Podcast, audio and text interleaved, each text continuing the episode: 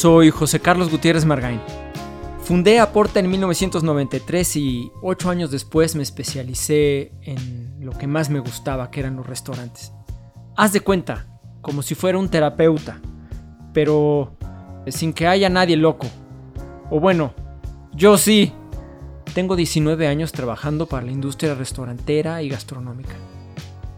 Si tú estás en el negocio de la gastronomía, los restaurantes o la hospitalidad, este espacio es para ti. He participado en más de 100 proyectos. De repente creí que iba a perder la cuenta. Esto es El Diván del Gourmand, el podcast de Aporta. Aquí estoy sentado en una cosa que parece un diván. Es mi confesionario. Ya estoy a dieta,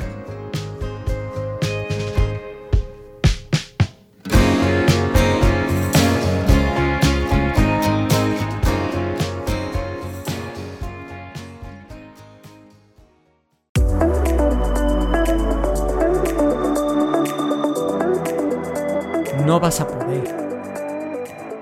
Ese es el tema que voy a tocar hoy. Ese pedorro dicho de no vas a poder.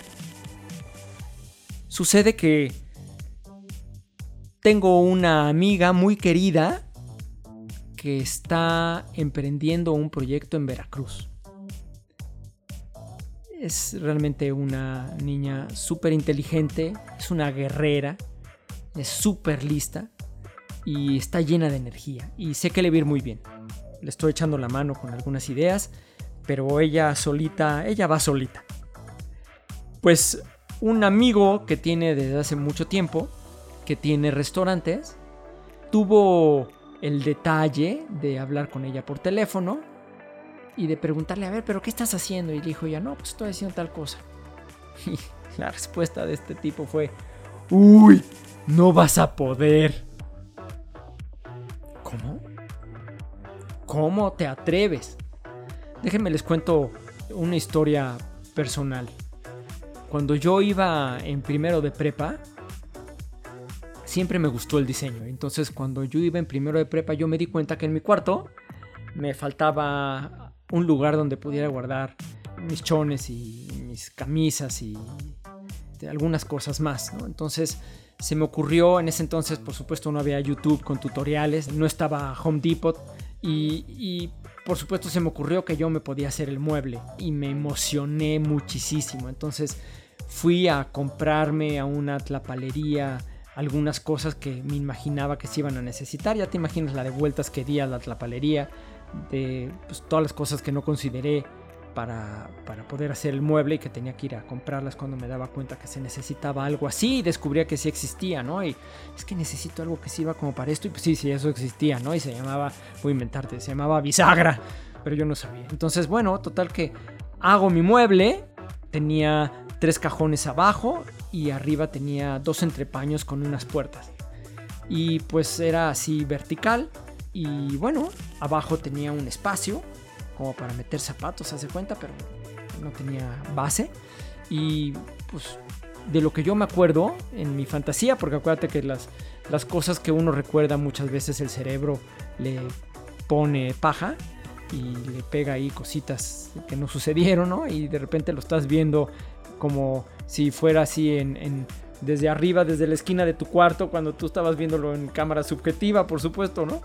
Y entonces pues ya terminé mi mueble, era, era una tarde entre semana, me acuerdo que era un día nublado, lluvioso, ¿no? Y estaba, acabábamos de comer y yo me subí a terminar el mueble y lo terminé, entonces cuando bajo a la cocina, le digo a mi mamá, mamá, ya, ya hice mi mueble, ven a verlo. Entonces mi mamá, ok, voy. Entonces se secó las manos y, y subió a mi cuarto. Y cuando llega a mi cuarto, mi jefecita ve el mueble abre un cajón, abre el otro, abre el último, abre las puertitas, ve los entrepaños, los toca, toca el mueble, empuja el mueble así, me pone la mano en el hombro y me dice, sigue estudiando, hijito. Y yo sentí que me moría. Y pues quizá no, quizá mi mamá este, veía que el trabajo de carpintero no era bien pagado y no quería que yo fuera carpintero, pero quizá yo hubiera sido muy feliz siendo carpintero. Quizá hubiera acabado como carpintero o quizá hubiera acabado como el dueño de una gran firma de muebles en el mundo. No lo sé, pero finalmente eso que pasó me desmotivó.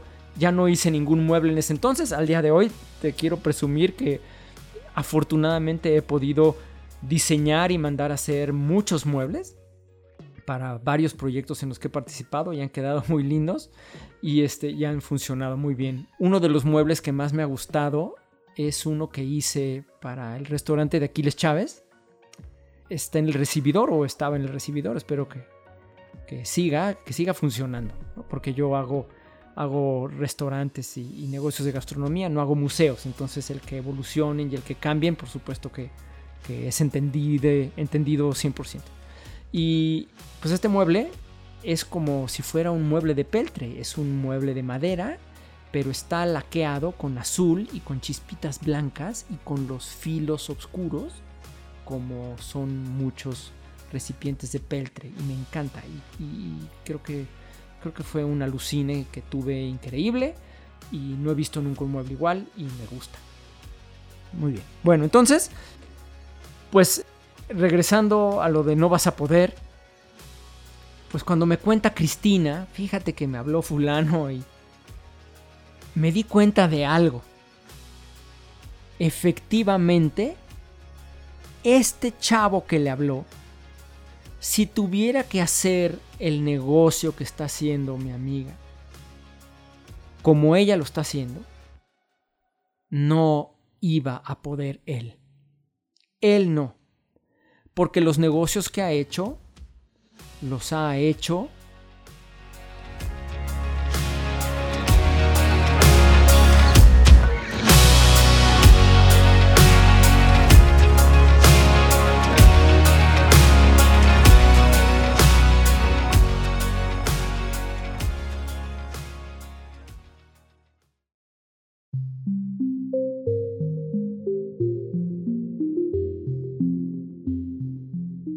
¿Has probado una mermelada de martajada? Tienes que probarla.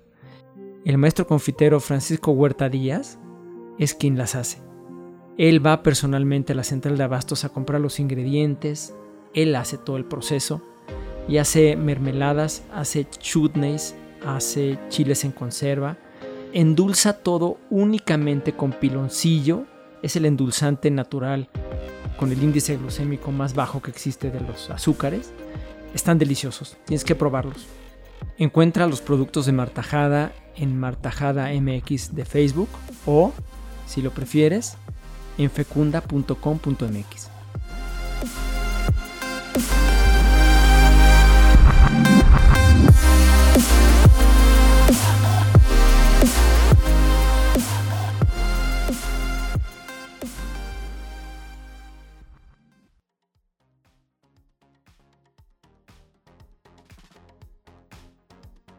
robándose la luz con diablitos. Los ha hecho sin pagar impuestos. Los ha hecho dando entres. Y mi amiga está haciendo todo derecho por la ley. Entonces, pues sí, una persona que piensa malignamente acerca de todas las trabas y las argucias que, que se brinca pues efectivamente ver que un proyecto se hace de una manera honesta, pues lo ve como algo imposible. No estoy diciendo que vaya a ser fácil, ¿eh? Por supuesto, el hacerlo bien es más difícil. Es mucho más difícil. Pero finalmente tú sí puedes. Tú sí tienes el poder de hacer lo que tú quieras siempre y cuando lo decidas. En algún momento, a mí yo, hago meditación en las mañanas y estaba buscando música para meditar y, encontré un aparato que se llama Duduk y me encanta el sonido del Duduk. Es muy profundo, muy lento, muy, muy, muy sereno y me gusta. Y también escuché cosas de violonchelo y también me gustó el violonchelo. Entonces me gustó tanto el violonchelo que un día digo, hey, me gustaría aprender violonchelo. Y la inmediata respuesta que recibí de la gente que me rodeaba fue, no vas a poder. ¿Cómo que no voy a poder? Te confieso que no he intentado aprender violonchelo. Eh, no, no he tenido el dinero para comprarme un violonchelo y aprender. Pero me gustaría. Y no creo que no fuera a poder. Yo creo que sí voy a poder. A mi manera y a mi tiempo. Pero claro que voy a poder. Siempre se puede. Siempre se puede. En alguna ocasión leí un texto que me fascinó y que dice algo así. Es un pensamiento que creo que lo da un, uno de esos oradores súper exitosos, multimillonarios americanos. Eh, este, y lo da en sus seminarios y, te lo voy a compartir aquí. Eh, yo lo leí y él decía que cuando estás buscando tener éxito, necesitas tener sed de éxito, necesitas tener hambre de éxito, tanto como cuando los asmáticos necesitan oxígeno. Cuando un asmático necesita oxígeno, espero que no, tengas tú este padecimiento o, si conoces a alguien, pues que se le sea leve, pero cuando una persona con asma tiene necesidad de jalar aire y recibir oxígeno, en ese momento no le importa ni de qué color trae los zapatos, ni cómo está peinada, ni le importa eh, si le mandaron un mensaje a su WhatsApp, ni lo que está diciendo Facebook, ni le importa, no le importa nada. Lo único que quiere es una bocanada de aire para llenar sus pulmones de oxígeno. Entonces, cuando tú quieres tener éxito en algo, lo que yo he visto y que leí también, pero que yo lo he visto, lo, puedo, lo he podido comprobar, es que cuando la gente está dispuesta a todo, con tal de tener ese éxito que busca, lo logra. Yo he conocido varios empresarios dispuestos a, todo. Eh, quizá, por supuesto, no a a matar a alguien o hacer cosas acá ilegales, ¿no? Pero que, pues sí, quizá incluso que han sacrificado hasta su familia o hasta su salud, pero lo logran, lo logran.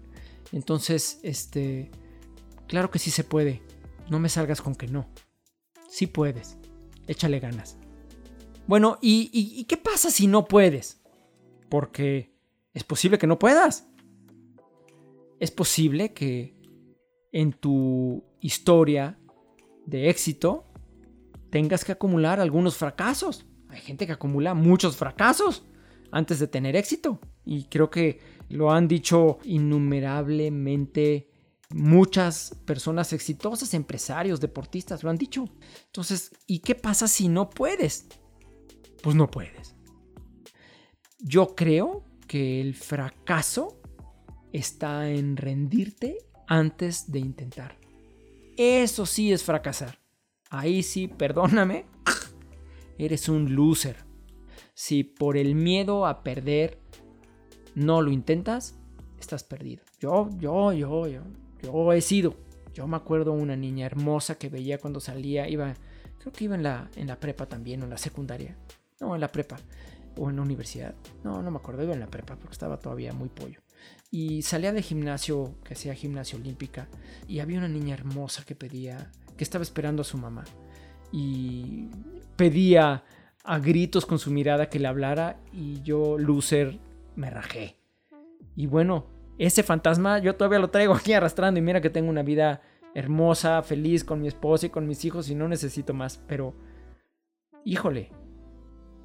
Sí, es una de esas que dices, híjole, no me atreví, no me atreví, ahí fracasé ahí fracasé. Al final de cuentas, todos fracasamos en algún momento en algo, pero el verdadero fracaso es no intentarlo. ¿Sale? Si quieres saber más de nuestros podcasts y del contenido que platicamos, puedes buscarlo en estudioperenne.com.mx.